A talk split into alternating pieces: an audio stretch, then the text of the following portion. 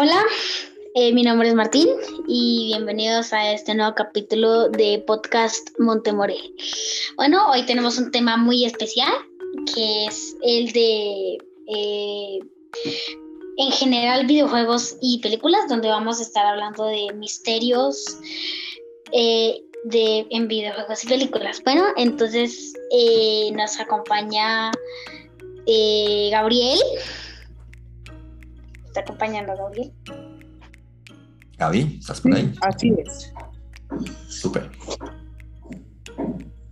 Bueno, también nos está acompañando eh, Alejandro Ruiz. Hola, buenas tardes desde acá y espero que les guste este podcast. Bueno, también nos está acompañando eh, Natalia Castañeda.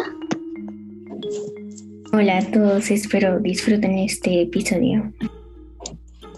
También nos está acompañando eh, Valentina, Valentina Arias.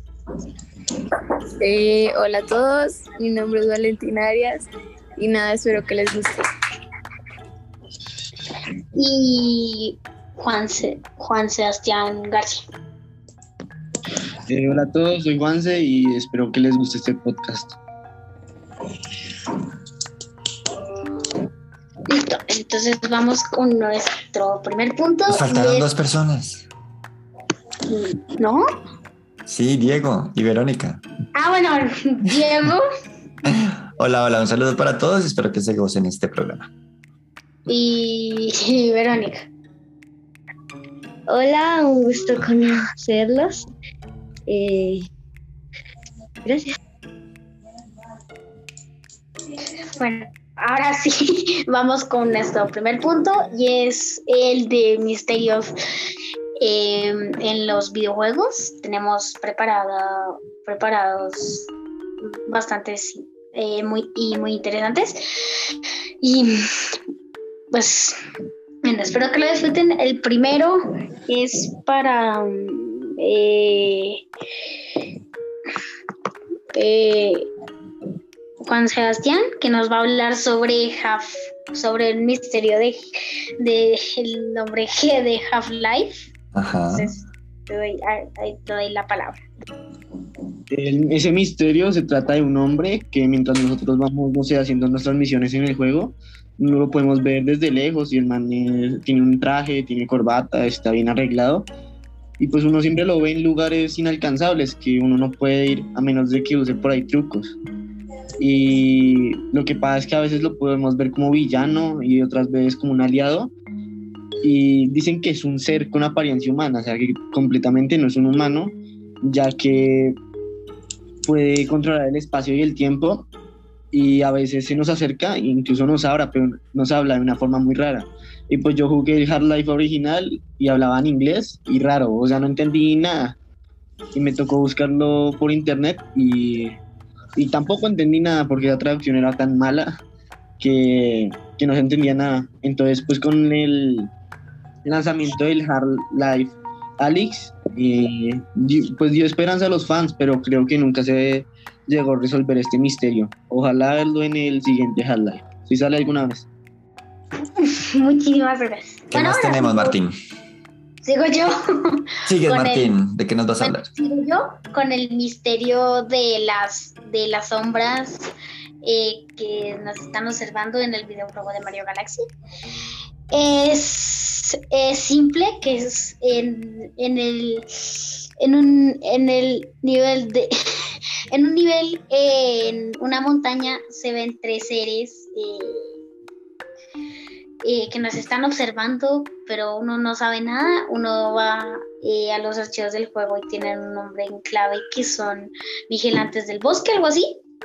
Pero entonces se cree que son, eh, que son una referencia a unos em, em, seres mitológicos japoneses que son muy pacíficos viven en el bosque, entonces son muy pacíficos, pero si alguien va a talar un árbol injustamente, se vuelven seres bastante vengativos y pues, eh, pues hasta el punto de que a veces pueden secuestrarse a esa persona.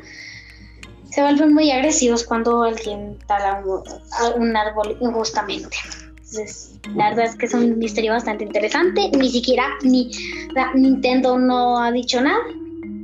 Ni siquiera nadie sabe qué es, por qué están ahí. Pero espero que se resuelva algún día, porque es un misterio bastante interesante. Súper, Martín. No, no hemos comentado, pero pues una, una de las, de las eh, estrategias o metodologías que tenemos para el episodio de hoy es, es la consulta directa de, de- de una página web. ¿De qué página web estamos sacando la información, Martín? Estamos sacando la información de hobby consolas. Ajá, entonces pueden, eh, si quieren buscar el, el- el artículo en cuestión que se llama Grandes Misterios de los Videojuegos que siguen sin respuestas. Eh, este misterio, Martín, a mí se me hace muy, muy curioso porque pues, pues Mario siempre se ha caracterizado como, como por ser tener... Muy amigable. Exactamente, por tener como todo, todo, todo tan, tan lleno de colorcitos, tan, tan, tan bonito, tan bien puesto, y como que estos seres ahí como hmm, tan misteriosos. Además, el nombre del, del nivel, que es Hell Valley, eh, sería el, el Valle del Infierno. es, es- es un- es una palabra un poco extraña para un juego de. Mario. Sí, todavía más misterioso todavía. Entonces Eh, seguimos con a Alejandro Ruiz que nos va a hablar sobre el misterio del Monte Chiliad de GTA V. Eh, sí, sí, qué pena es que había tenido un problema con el computador. Eh, bueno, pues eh, aquí pues, lo que la página web nos da a conocer es que a, Rox- a Rockstar eh, le encantaba como esconder todo, mm, todo tipo de secreto y guiños pues para los jugadores que se pasaban horas eh, jugando y, y conociendo pues este, este juego a fondo, pero algunos de los misterios eh, había tardado meses en llegar, el cual pues no logró resolverse eh, por GTA V que eh, todavía pues había muchos secretos que estaban ocultos y que nunca habían obtenido ninguna respuesta o sea según como lo que yo lo poco que jugué GTA V que la verdad fue muy poco. Eh, no llegué a conocer este misterio, la verdad, no, no sabía que existía, fue hasta hoy que como que, mm, que lo conocí y eso, entonces me, o sea, y más que todo como que GTA V, o sea, yo creo que un misterio así me, me lo esperaría más por, por un juego así como GTA V, ¿no? Porque es un juego que es como un poco más para para personas más grandes por decirlo así pues porque acá como muchos conoces muchos conocen pues GTA V es como un, un juego con restricción si no estoy mal de más de 13 16 años bueno no no estoy Ujú. seguro pero entonces digamos lo que decían ahorita ustedes que uno no se espera como esas cosas tétricas o bueno diferentes de unos juegos como por ejemplo lo que es Mario Bros que Ujú. eh, se caracteriza como por ser un juego para niños que o sea, enfoca más que todo eso para, para todo público, si me hago entender. En cambio, una cosa diferente es en los otros juegos, porque mira, sin embargo, en Mario Bros. es un misterio un poco más tétrico y en GTA V es un misterio no tan tétrico, sino un misterio que uno se pregunta como, bueno, ¿y esto por qué está ahí? ¿Por qué sacan esto? Sí, o sea, es- no se enfoca tanto como si hubiera mm, una historia detrás del misterio. Sí, de acuerdo. Y nos quieres contar un poquito, pues ya puntualmente el misterio, que lo llaman el misterio del Monte Chiliad. ¿En qué consiste y qué, qué- qué muestra el, el- el misterio como tal? Sí, sí, es que lo, lo que pasa es que el, el computador tiene como un poco de problemas.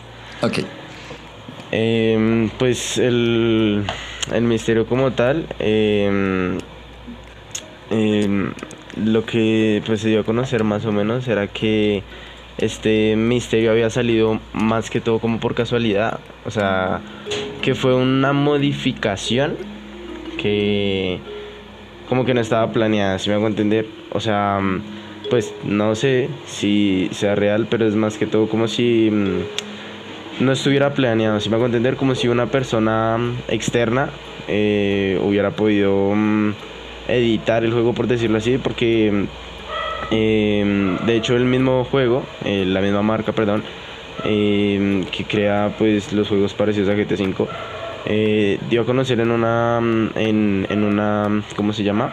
en un foro, en un foro con varios fans, eh, hubo una persona que preguntó acerca de este misterio, que, o sea, esto que llevaba el caso, qué misión tenía.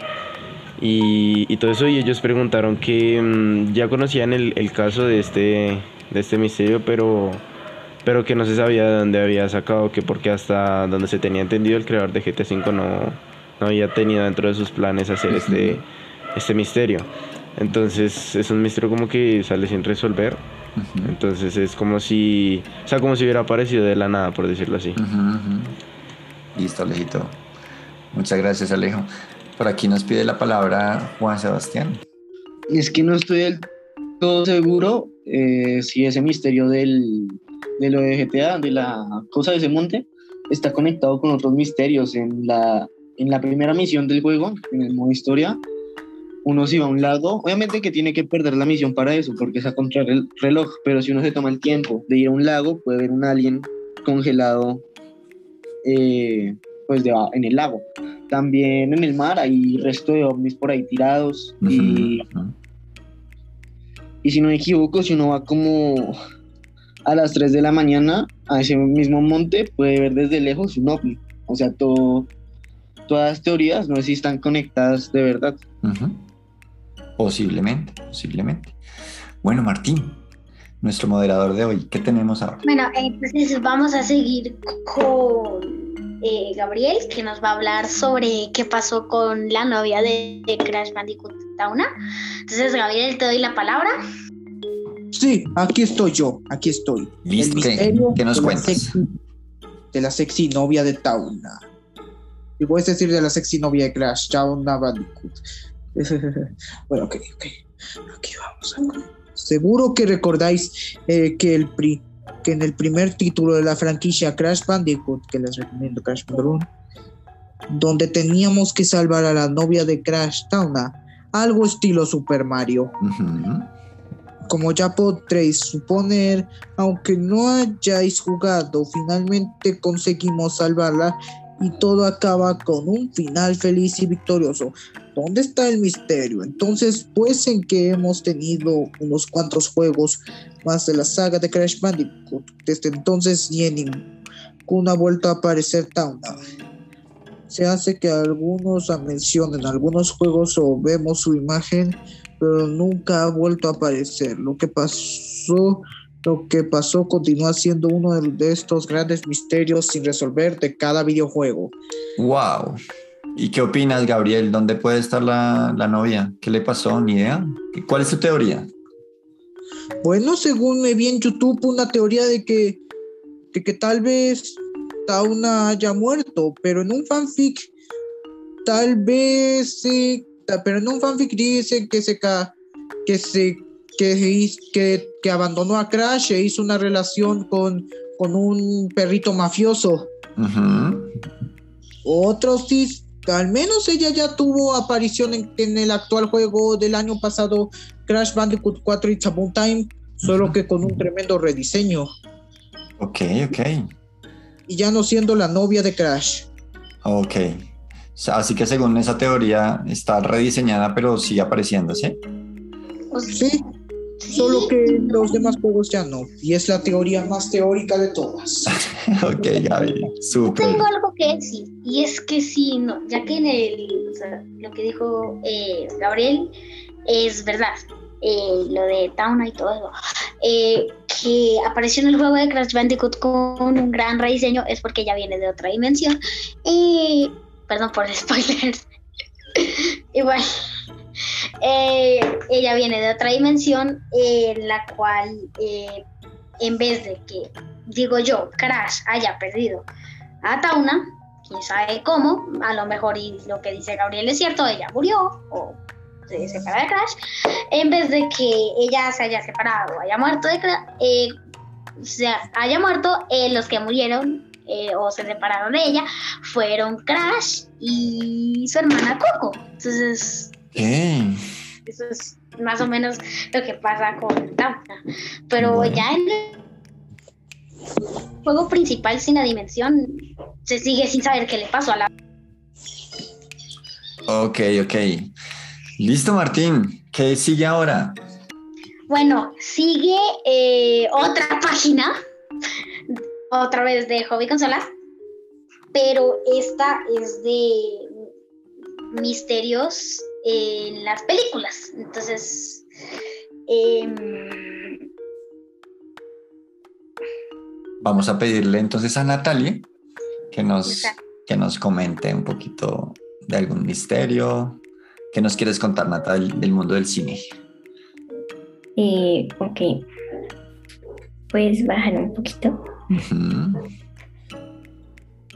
Pues este es un misterio que de, de Disney eh, que, se tra- que dice que Toy Story 2 casi eh, la borran eh, debido a un error en la máquina maestra en la que guardaban la película de Toy Story borró casi el 90% de la película entonces Oh, que habían ya hecho.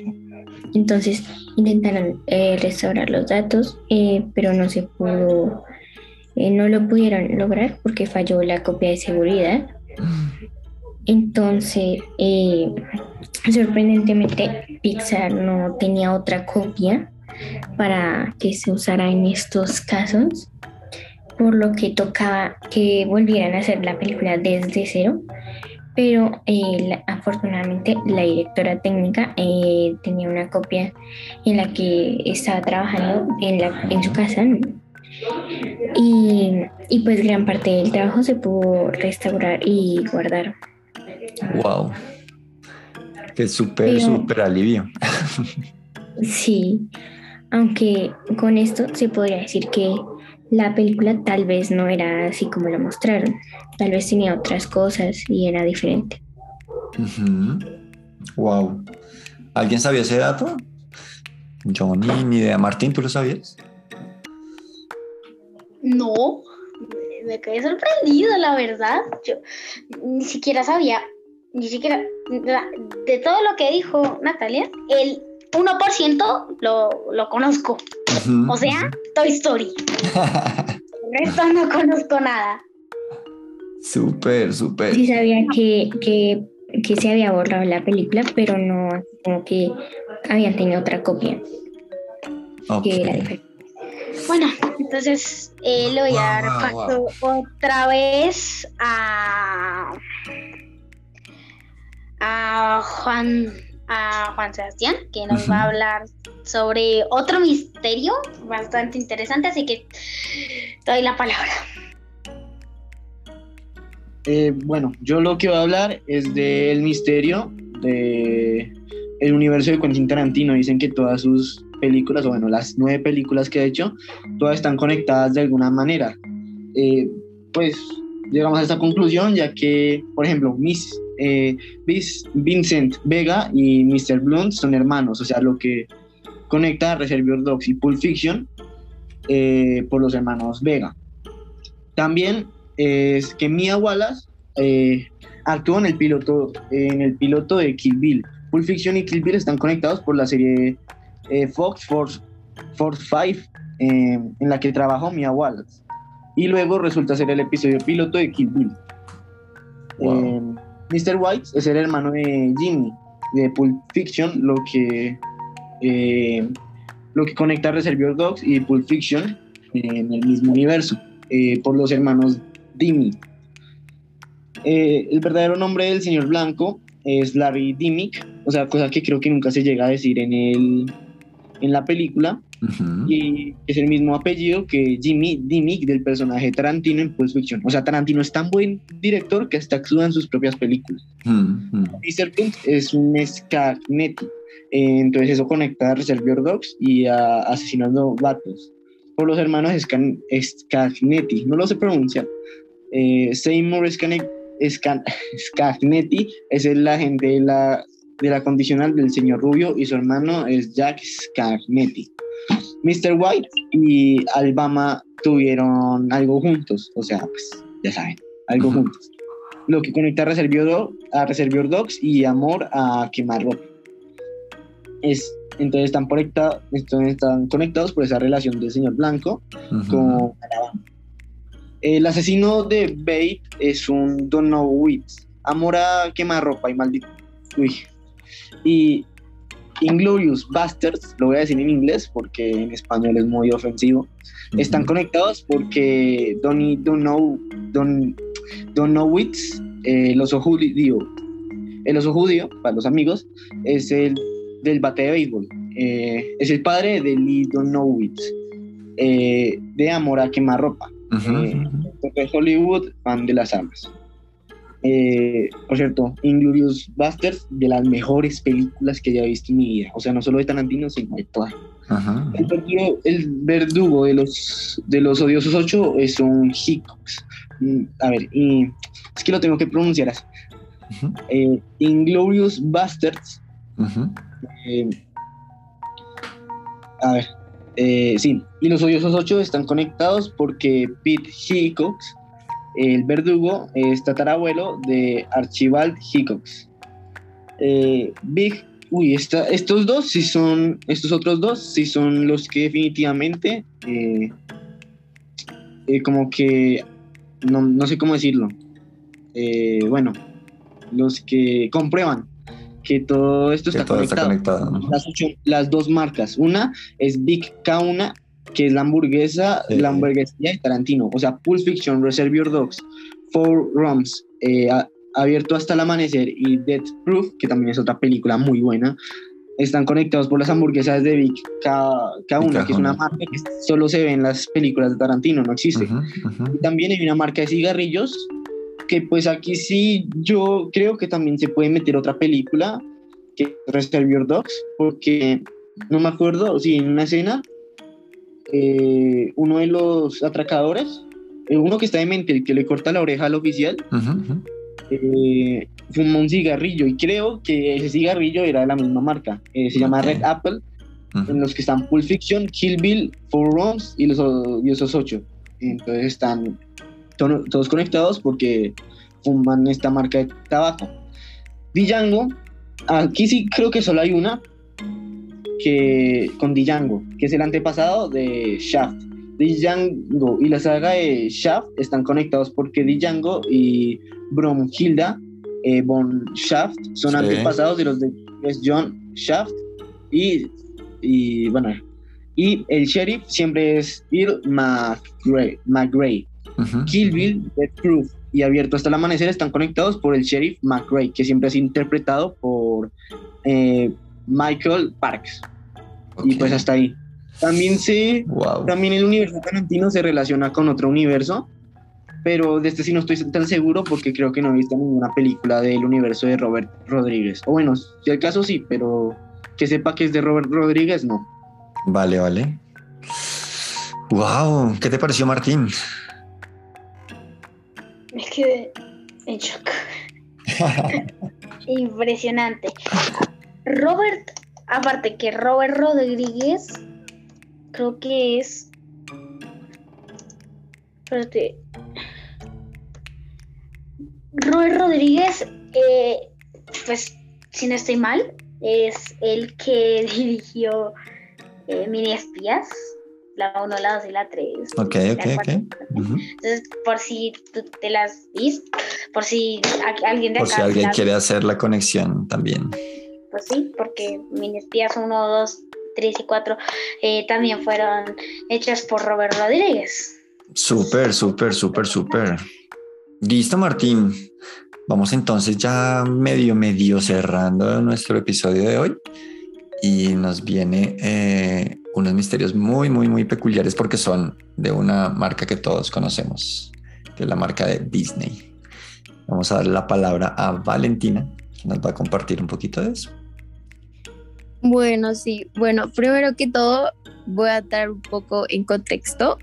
Pues para los que pues ya saben, la gran mayoría, Disney nos ha dejado gratísimas películas que han marcado a decenas de generaciones como Mickey Mouse, que es uno de los más grandes iconos culturales, pero también está Los Enanitos, Maléfica, Ariel, El Genio, Timón y Pumba y entre otros. Voy a hablar de tres misterios. El primero es sobre qué hacen los enanos con los diamantes de la mina, los de Blancanieves, que son los enanitos se pasan el día en la mina extrayendo diamantes y por lo que se ve en la película hay mucho brillante en las paredes. Sin embargo, nunca vemos qué hacen con ello más allá de meterlos en un almacén. Entonces deberían ser claramente millonarios y sin embargo los siete comparten una casita perdida en medio de la nada en vez de tener cada uno una mansión en Los Ángeles. Ok. Entonces, Yo nunca había pensado en eso. varias preguntas. Como si son traficantes y están a la espera de poder bloquear el dinero o son especuladores intentando manipular el mercado de las piedras preciosas. Ah, Ese es uno. El segundo es que porque el príncipe de la Cenicienta solo reconoce pues a la princesa por su pie. ok. Pues, o sea, yo sé que es como difícil eh, reconocerla, pues porque pues no, no era fácil en ese momento, pero que a ella le encajase era la única pista, no sé, fijarse en la cara, por ejemplo, era una pista. Y pues el otro era que eh, en la película de Toy Story, si vos se crea un explorador espacial porque sigue la regla de los juguetes. Eh, aquí hay como un señor agujero negro en el guion, Sí. porque toda la trama de la primera entrega de Toy Story gira alrededor de Buzz y no se da cuenta de que es un juguete y se cree que es un explorador espacial que se ha estrellado en un planeta extraño. Sin embargo, cuando llega Andy, se comporta como un juguete. Entonces, ujú. si se cree un explorador espacial y quiere arreglar su nave, ¿por qué no pide ayuda a, ser, a ese ser aparentemente todopoderoso que parece Andy? Y Tal ya, esos cual, son las tres. estoy Totalmente de acuerdo. Gracias, gracias, gracias, Vale. Súper, súper, Ok. súper. Eh, bueno, sí, cosas tan, tan, tan vistas, porque estoy seguro que todos conocemos, por ejemplo, Toy Story y no nos habíamos quizás preguntado esas cosas, o quizás sí, y que también apuntan hacia otro tema que podríamos tocar otro día, que son las, las inconsistencias de las historias o de los guiones, que uno dice, pero eso no tiene sentido, ¿por qué? Eh, ¿qué, qué opinas, Martín? Solo tengo una palabra. Dime, Infancia arruinada. infancia arruinada. No tengo ninguna otra palabra. ok, ok, ok. Infancia arruinada. Me arruinaron la infancia. Listo, Martín. No, pues espero que no tanto. espero que al menos te quede algo de infancia. Que a mí me gusta mucho Toy Story. No, no, no le, no le busquen, no le busquen sentido a las películas, por favor. Están para disfrutarse. No para sacar, no para sacarle nada raro y que luego hayan inconsistencias y debates.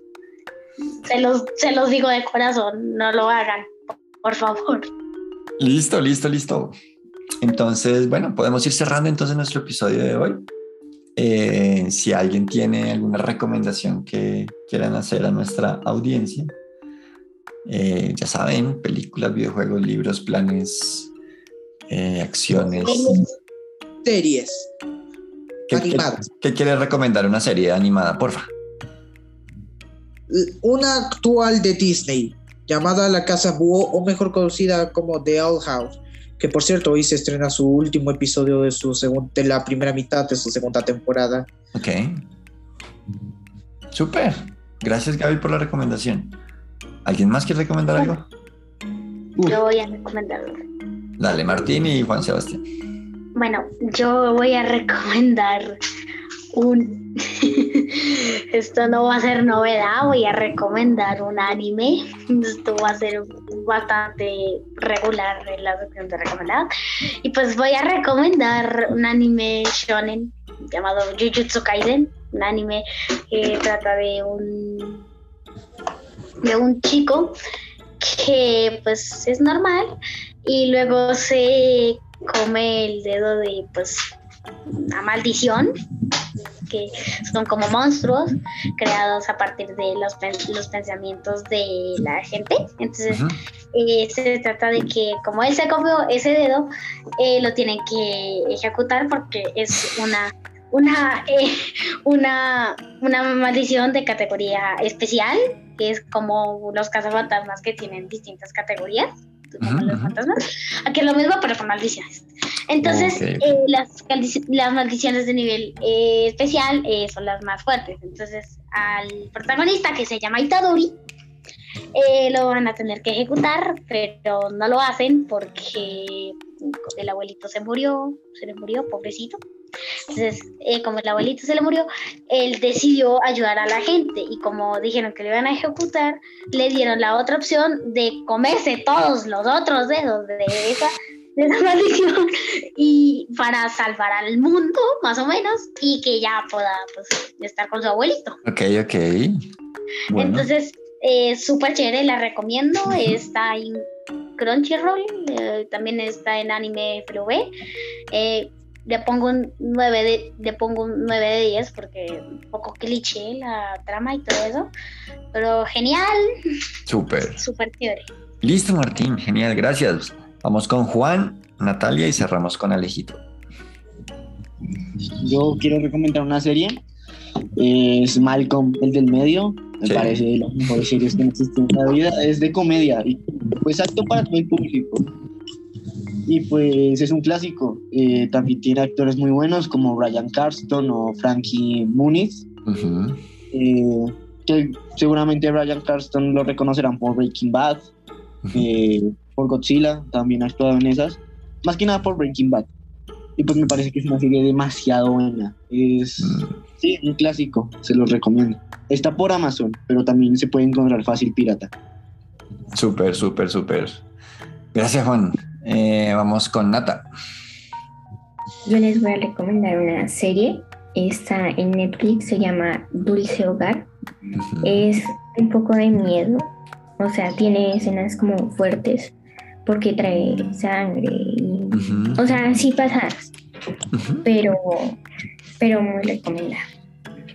O sea, si no les gusta ver sangre, matanzas y gritos, no la vean.